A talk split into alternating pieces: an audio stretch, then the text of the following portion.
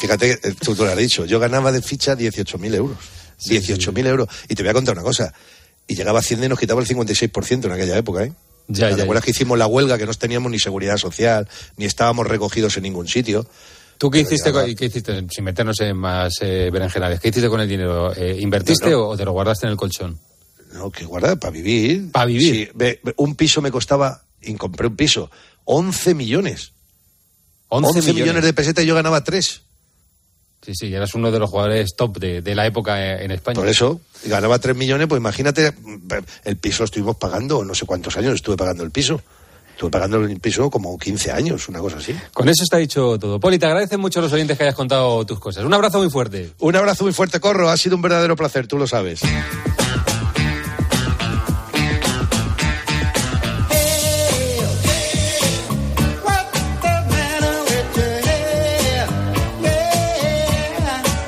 Dos cosas antes de irnos. La primera es viajar a Nueva Zelanda, a Wellington. Ya es mediodía casi, así que Andrea Peláez ha echado ya unas cuantas horas que nos cuente el parte del día de la selección. Ya saben, jugamos del, del jueves al viernes a las 3 de la tarde contra Países Bajos. Hola Andrea, ¿qué tal? ¿Cómo estás? Buenos días. ¿Qué tal, Corro? Buenos días. Las once y media de la mañana son aquí. Acabamos de salir del entrenamiento de la selección, que es el último entrenamiento previo, en un día malísimo. A ver si mañana hace mejor para el partido, porque hay 6 grados, Corro, Oh. uno de sensación térmica, 80% de humedad y vientos de 30 kilómetros por hora. Y está lloviendo ahora mismo, ¿eh? O sea, oh, lo, lo tenemos todo. Y el- el- el- por lo menos, dime. Eh, Está Avilés moreno, lo que tienes que ver, está morenísimo. O sea, está negro, del sol que hace aquí, está negro. No, no. Ya 42 grados me han contado que tenéis Eso por allí, o sea sí. que igual alguna envidia despierto, la verdad. Bueno, y de- te cuento, Corro, que las, las noticias mm, en la selección al menos son mejores, porque ya ha recuperado Jorge Vilda a Iván Andrés, eh, ya entrenó eh, ayer. Lo ha vuelto a hacer hoy en el entrenamiento previo, así que Jorge Vilda las tiene a todas disponibles para alinear a las que considere en este partido histórico de cuartos de final ante Países Bajos. Muy bien, mañana gran previa, ¿eh? Yo creo que la vamos a hacer a la una, porque el partido es a las 3 y para ir enchufando a Yo la gente mañana, ya. sí, sí, yo mañana te traigo a Sandra, Maika, buscamos a... Vamos a hacer despliegue absoluto. Despliegue absoluto, eso es. Gracias, Andrea. Un beso, hasta mañana. Un beso, Hasta chao. luego. Y la otra noticia es que está jugando ya Carlos Alcaraz en Toronto. Es su primer partido del torneo contra Ben Shelton. Estamos en el primer set y gana Alcaraz 2-1. Está sirviendo Shelton y tiene ventaja Alcaraz. Que le vaya bien a Carlitos. Lo contamos en los boletines. Nos vamos, les dejamos en la mejor compañía, que es la radio. Ni lo duden, esta que escuchan, que es la cadena Cope. Que pasen ustedes. Buena noche.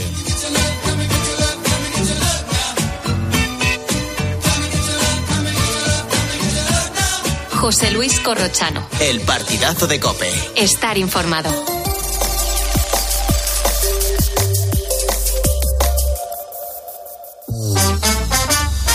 La noche. Beatriz Pérez Otín. Cope. Estar informado.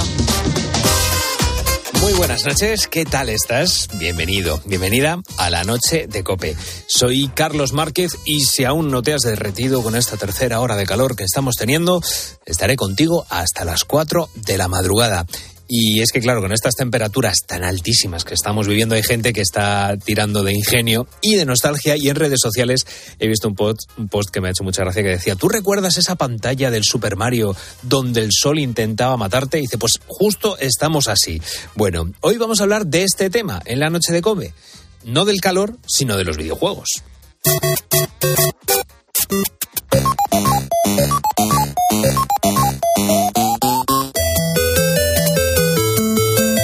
No sé si has echado muchas horas al Super Mario, al Tetris, al Pac-Man, pero esta industria ha crecido mucho desde entonces. Y te voy a dar algún dato, porque la industria del videojuego ha pasado de ser las maquinitas, como las llamaban nuestros padres, a convertirse en un potencial empresarial que supera en facturación en España a otros ámbitos culturales como son el cine o la música. Actualmente el videojuego es la octava industria a nivel mundial y la primera de ocio audiovisual en España. Según la Asociación Desarrollo Español de Videojuegos, su facturación en nuestro país asciende 1.105 millones de euros al año. Guillermo Paredes es doctor en periodismo y autor del libro El periodismo de videojuegos en España y nos explica la tradición de este fenómeno social. El videojuego es una cultura, expresión como un fenómeno cultural. El videojuego no solamente eh, lo usan niños o adolescentes, que es la concepción que se tiene, sino que cada vez son mayores las franjas de edad que interactúan con este fenómeno. Dentro de la cultura del videojuego están los denominados eSports, que son, para quien no lo sepa, una rama de este entretenimiento en los que la competitividad ya no es contra la máquina, sino contra otras personas o incluso otros equipos que pueden estar en cualquier otro lugar del mundo. Como ves, el mundo del videojuego abarca muchos ámbitos y sustenta una buena base económica, tanto que hasta puede ser una profesión. Hoy vamos a charlar, vamos a charlar con Adolfo, él es un jugador profesional de videojuegos. Miguel Ángel Paniagua es el experto en eSports de la cadena Cope y tiene mucho que contarnos de este sector. Y claro, el lado oscuro es el que afecta a los que pasan de jugar en algunos momentos del día a tener una adicción. Jorge Flores, fundador y director de la plataforma Pantallas Amigas, también va a estar con nosotros esta madrugada. Con este tema abrimos el programa de hoy, 10 de agosto. Y sobre este tema preguntamos hoy a nuestros oyentes.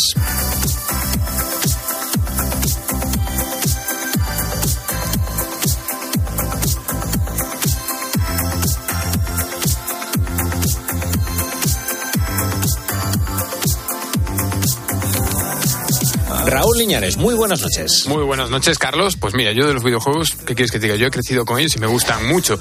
Pero quiero saber qué opinan nuestros oyentes. Así que queremos preguntarles qué opinan de ellos, si creen que son útiles o si lo consideran pues una pérdida de tiempo.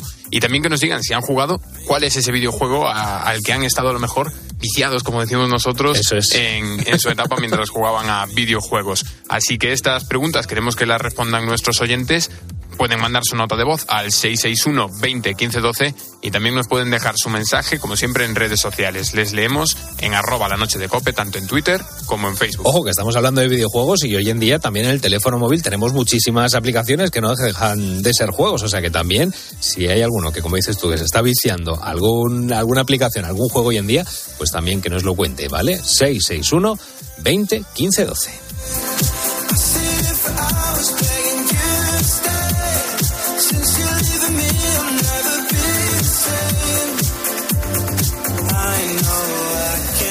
Hoy vamos a acercarnos a la figura de los eSports, sobre todo para derribar mitos, para conocerlos un poquito más, porque hay gente que se dedica profesionalmente a jugar a esto y como tal, pues como en todos los trabajos, ¿no? Se valora mucho la experiencia, las horas echadas, los videojuegos jugados y también la preparación que tienen.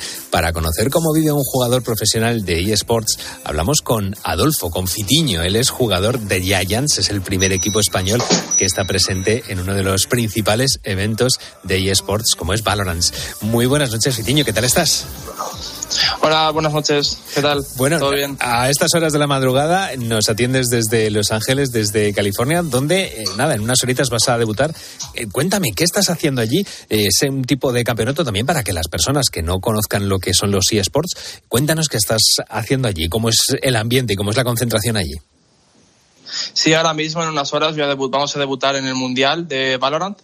Es como el torneo más importante del año, donde están todos los mejores equipos de cada región y bueno, el ambiente es bueno, estamos listos para el partido. Eh, ¿Qué es Valorant? Porque claro, yo sí que conozco, porque tengo sobrinos que juegan mucho ese videojuego, pero para las personas que no conozcan, eh, si pudieras explicarles qué es eso de Valorant para que lo puedan entender. Sí, vamos, es un shooter táctico, 5 eh, contra 5. hay atacantes y defensores. Los defensores tienes que, tienen que defender que no, los atacantes no planten la spike.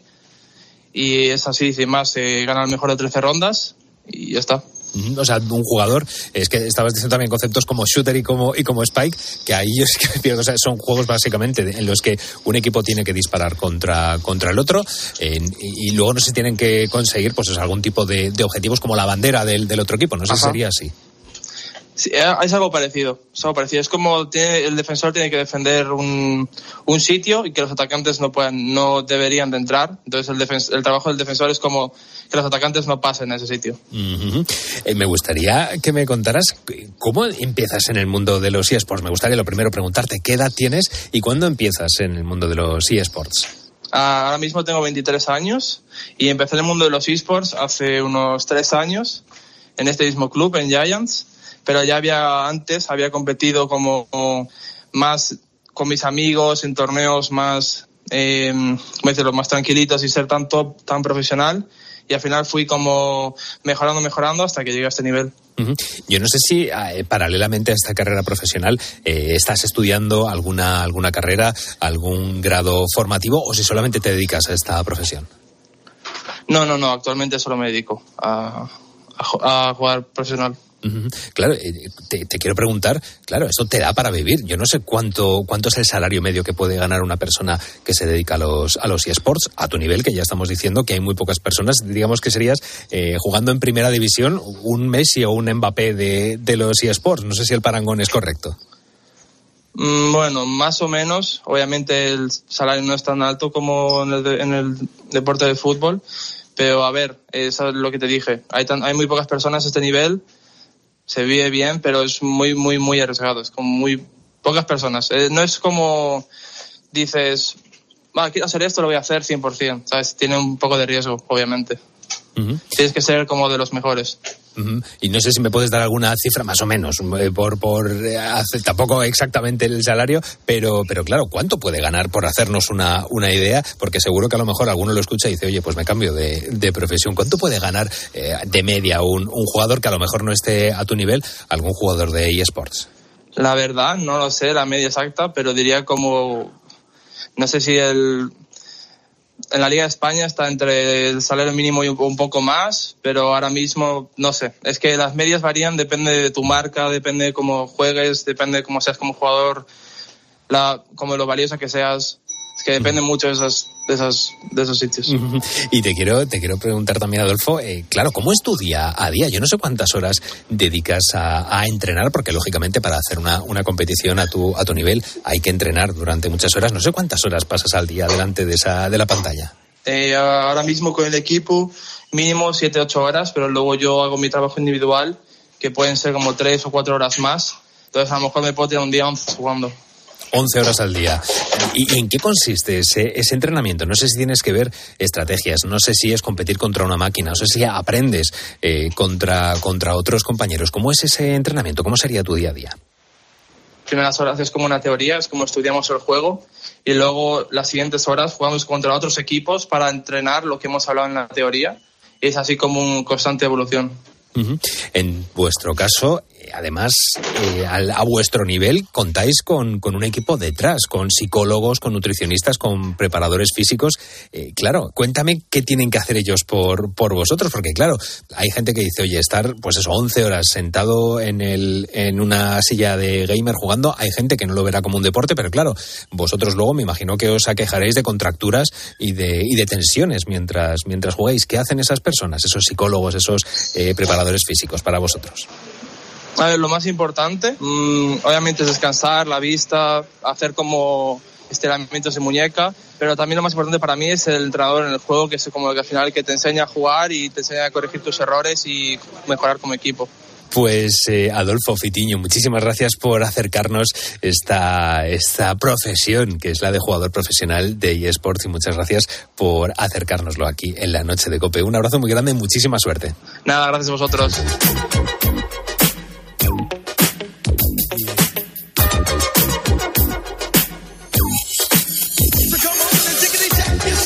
Desde el punto de vista social, el videojuego aporta ventajas, pero claro, también aporta inconvenientes, como en todo, ¿no? Depende de la mesura. Jorge Flores es el director y fundador de Pantallas Amigas. Esta organización lleva muchos años trabajando para que Internet y la tecnología de la información se utilicen de un modo seguro y saludable. ¿Cómo podemos detectar que existe algún problema de adicción? ¿Existen algunos síntomas que nos puedan alertar de que está pasando algo raro? Vamos a ver que el uso de los videojuegos está alterando a su vida diaria, es decir, pues deja de hacer lo que hacía antes, descansa poco por las noches, igual fallan los estudios, bueno, pues al final en diferentes aspectos de su vida cotidiana le está afectando. Tenemos que también que saber que esto se tiene que dar a lo largo de un tiempo, no vale con que sea simplemente un par de semanas o un momento muy puntual. En el otro lado de la balanza está la ayuda como herramienta de socialización entre los iguales, ¿no? Hay muchas personas que se sienten solas y que recurren a este tipo de contenidos porque la accesibilidad es sencilla, que no se requiere una compañía concreta. ¿Qué otras ventajas puede aportar?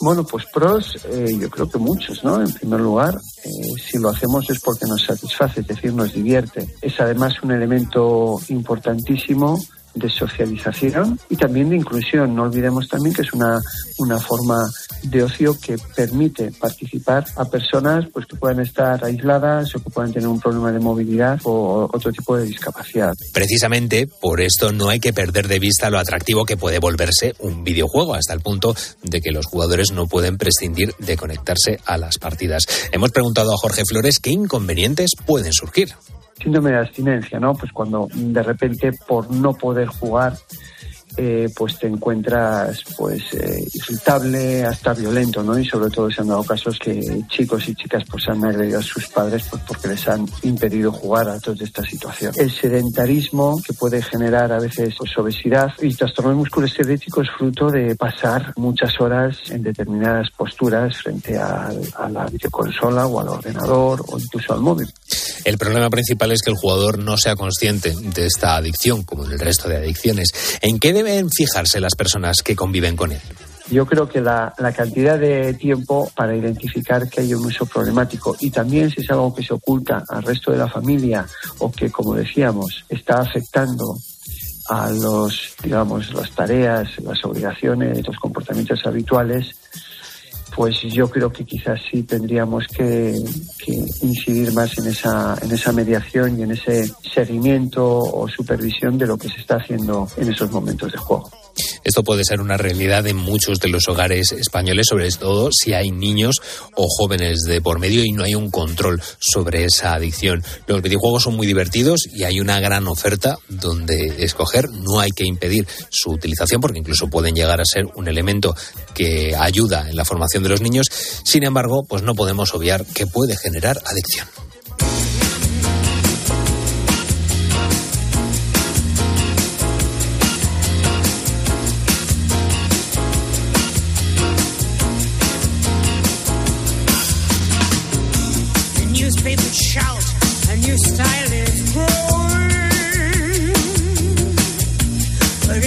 Los videojuegos y los eSports son sin duda una forma de vida, sobre todo para las nuevas generaciones. Vamos a explicar la importancia que tienen y para ello vamos a hablar con Miguel Ángel Paniagua, experto en eSports de la cadena COPE. Miguel Ángel, compañero, muy buenas noches, ¿qué tal estás? Buenas noches, compañero. Bueno, te quiero preguntar lo primero. Llevamos toda esta madrugada hablando de los eSports. Estamos intentando eh, explicar a todos los oyentes lo que es, pero queremos que una voz tan autorizada como la tuya nos lo explique y que lo haga entendible, sobre todo. ¿Qué es eso de los eSports? Bueno, los eSports son, son videojuegos eh, y en la industria se dice una frase que es muy relevante, ¿no? No todos los ah, videojuegos son eSports, pero todos los eSports son videojuegos.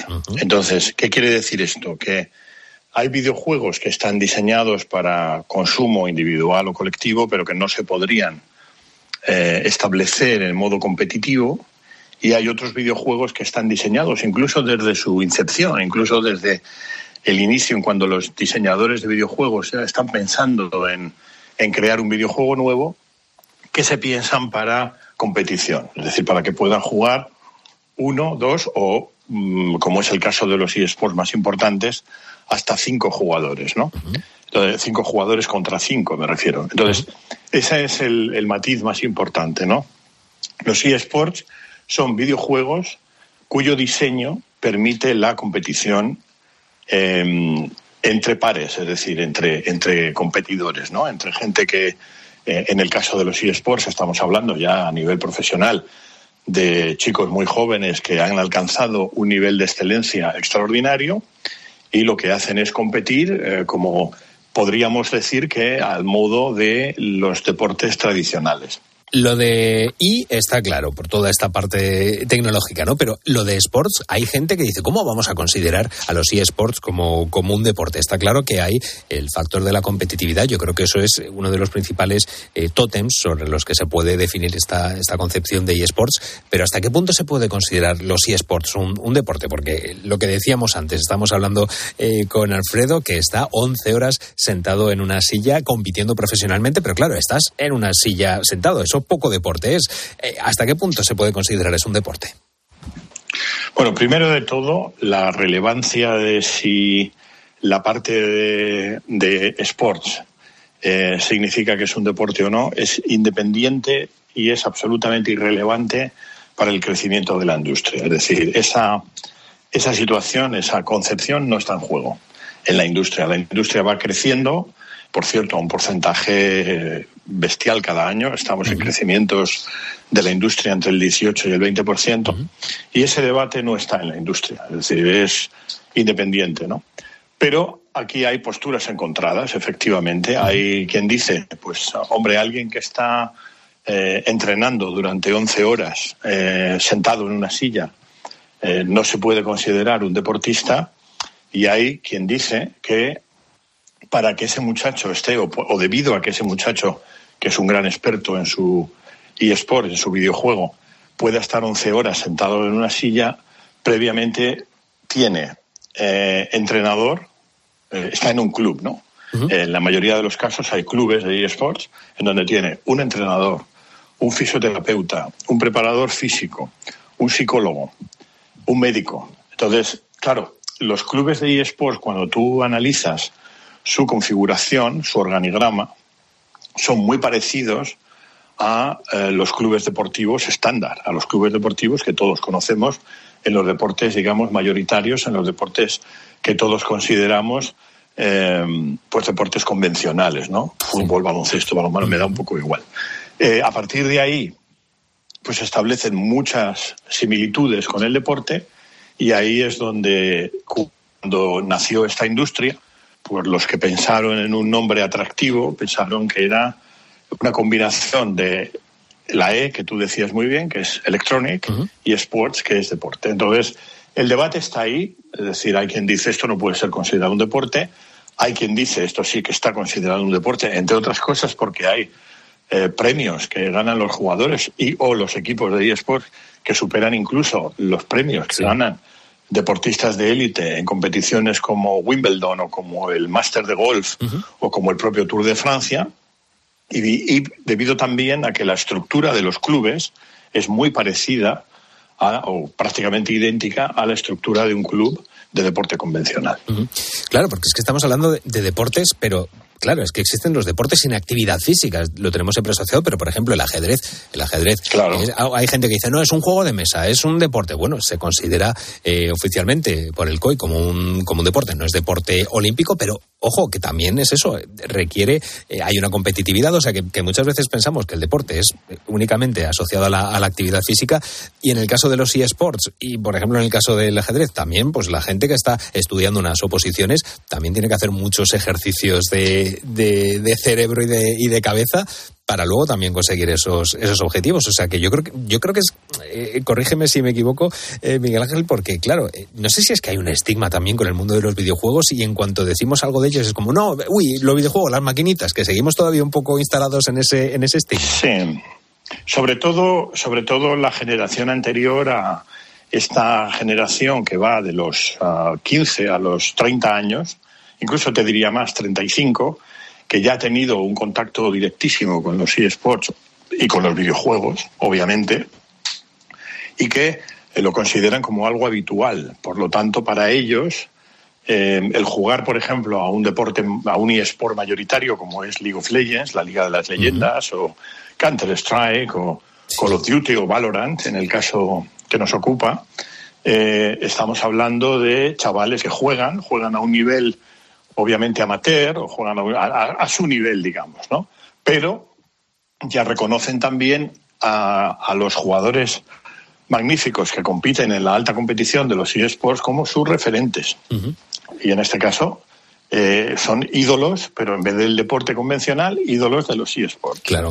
Y te quiero preguntar por último, Miguel Ángel, porque claro, he estado preguntando a, Fitiño, a Adolfo, eh, ¿cuánto puede jugar un, jugador, cuánto puede ganar un jugador profesional? No me ha sabido eh, concretar, me imagino que también, pues bueno, es una pregunta un poco comprometida, pero tú seguramente que conoces perfectamente el medio, te, lo pregunto a ti, ¿cuánto puede ganar un jugador profesional de, de eSports? A un nivel, él está jugando, pues bueno, en las ligas de las estrellas, está ya a nivel mundial. Pero te quiero preguntar, pues bueno, ¿cuánto puede ganar un Mbappé de las de los eSports y alguien que no esté a esos a esos niveles? Mira, el, en el eSport más popular, que es League of Legends, la Liga de las Leyendas, el jugador más importante que ha habido, ahora ya está un poco en declive, llegó a tener un contrato con su equipo, el SK Telecom, de un millón y medio de dólares anuales, más luego una serie de patrocinios individuales que le ponían alrededor de los 5 millones de dólares. Y te voy a dar un dato, que lo he hecho antes de pasada, y es que el, el campeón, el último campeón que hay en Fortnite, que es en 2019, un chico que se llama Buga, todos los uh, jugadores de eSports tienen apodos, Buga ganó el campeonato del mundo de Fortnite con 16 años y se embolsó 3 millones de dólares superando la cuantía en premios de eh, el ganador de Wimbledon, el, el ganador uh -huh. de un Grand Prix de Fórmula 1, el ganador del Tour de Francia, por supuesto. O sea que, mmm, dependiendo de la calidad del jugador, estamos hablando de que la élite puede estar bordeando mínimo, mínimo, mínimo entre 750.000 y un millón de dólares al año de contrato y alguien que no esté jugando en esas, en esas, o sea, un jugador, no, no, voy a decir amateur, pero alguien que no esté a esos, a esos niveles, podría dedicarse profesionalmente. Podría dedicarse, unos, sí, quizá. Sé, te digo, dos mil, tres mil euros al mes, a lo sí, mejor. Sí, dos, tres mil euros al mes. Eso es un sueldo muy típico, eh, por ejemplo, en la Liga de Videojuegos Profesional aquí en España, ¿no? Que ahora se llama la, la Superliga, ¿no? Uh -huh. Ese es un salario bastante frecuente, digamos que es la moda en, en, en los salarios. Eh, la media quizá es más alta, pero estaríamos hablando de, sí, de cifras de 3.000, 4.000 euros al mes, teniendo en cuenta eso sí que es una vida muy corta, más corta claro. que en el deporte convencional, uh -huh. y que estos, estos jugadores, como te he dicho antes, son estrellas fugaces. Uh -huh. Quizá hay jugadores de 16, 17 años que a los 23 o 24 ya se están retirando porque, como hemos escuchado antes a nuestro protagonista, entrenar 11 horas diarias eh, no está al alcance de cualquiera y obviamente sufren un, proceso, de, de quema, de, de, de eh, cansancio, no solamente físico, sino mental, muy importante. Pero sí, estaríamos hablando de un jugador de tipo medio, medio alto que pueda competir en una liga de un cierto nivel, como es la Superliga Orange, eh, las figuras pueden estar del orden de 8 o 10 mil euros al mes uh -huh. y un jugador medio puede estar en el orden de 2.000, 3.000 dólares al mes. Uh -huh. Pues esta madrugada hemos querido acercar el mundo de los videojuegos a la audiencia de la Noche de Cope. Esperamos haber dado mucha, mucha luz y muchas explicaciones y gracias ha sido a Miguel Ángel Paniagua, experto en eSports de la cadena Cope. Muchísimas gracias, Miguel Ángel. Un abrazo muy grande. Gracias a vosotros. Un abrazo grande y a vuestra disposición. Gracias.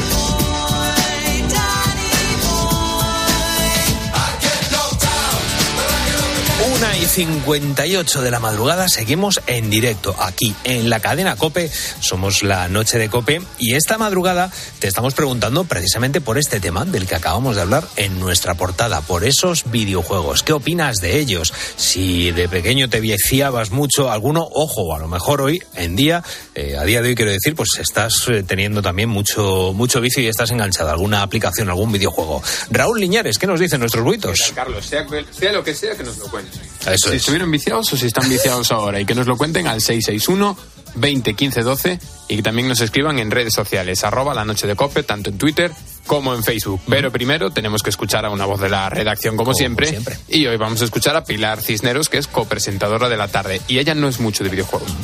Hola. Pues mm, no, no he jugado a videojuegos. Bueno, a ver, he jugado las primeras máquinas de videojuegos que salieron, las que estaban en los bares, los marcianitos, de hace millones de años. Pero luego lo que es con una videoconsola, es que no me acuerdo, pero yo juraría que no. Pero vamos, me parece fenomenal el que juega, siempre que eso no se, no se pase 10 horas ahí enganchado al juego, ¿no? Y creo que juegan eh, jóvenes, por supuesto muchos, pero no tan jóvenes también. En mi entorno tengo alguno no tan joven que de vez en cuando se engancha a algún videojuego. Bueno, ahí está. Ahí está, pues ahora queremos escuchar a nuestros oyentes, es vuestro turno, así que por favor mandarnos vuestra nota de voz al 661 20 15 12 y también escribirnos en redes sociales. Estamos en Facebook y Twitter y somos arroba la noche de cope.